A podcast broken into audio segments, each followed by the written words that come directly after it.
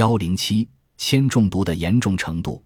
商王朝与古罗马、中国的商代文明和罗马帝国文明是在时间上相差甚远，在地理上又相互隔绝的两个文明，然而却都因为铅中毒而加速了文明的衰亡。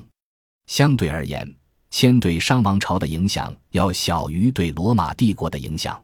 一是因为影响范围不同，铅对商王朝的影响主要限于上层贵族，因为平民多使用陶器。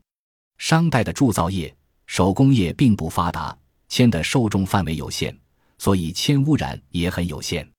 而在古罗马，铅几乎被应用于社会各个方面，建筑、武器、装饰品，还有玩具、铸像、化妆品等，铅的身影几乎无处不在。贵族竟然还以使用铅为荣。不仅如此，罗马人引以为傲的供水系统也与铅密切相关。据记载。当时罗马城有十一条供水干渠通往城内，城内配水管道遍布地下，供人们生活使用。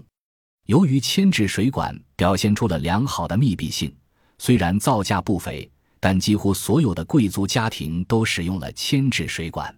据说当时仅建造一个泵站就用掉了一万两千吨铅。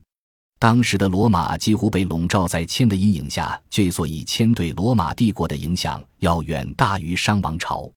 二是因为铅的使用场合不同，商朝人在铸造青铜器时，为了降低铜的熔点，改变青铜器的颜色，会较多地使用铅，所以铅的使用仅限于青铜器的制造，而在家具、建筑、化妆品、装饰中并不常见。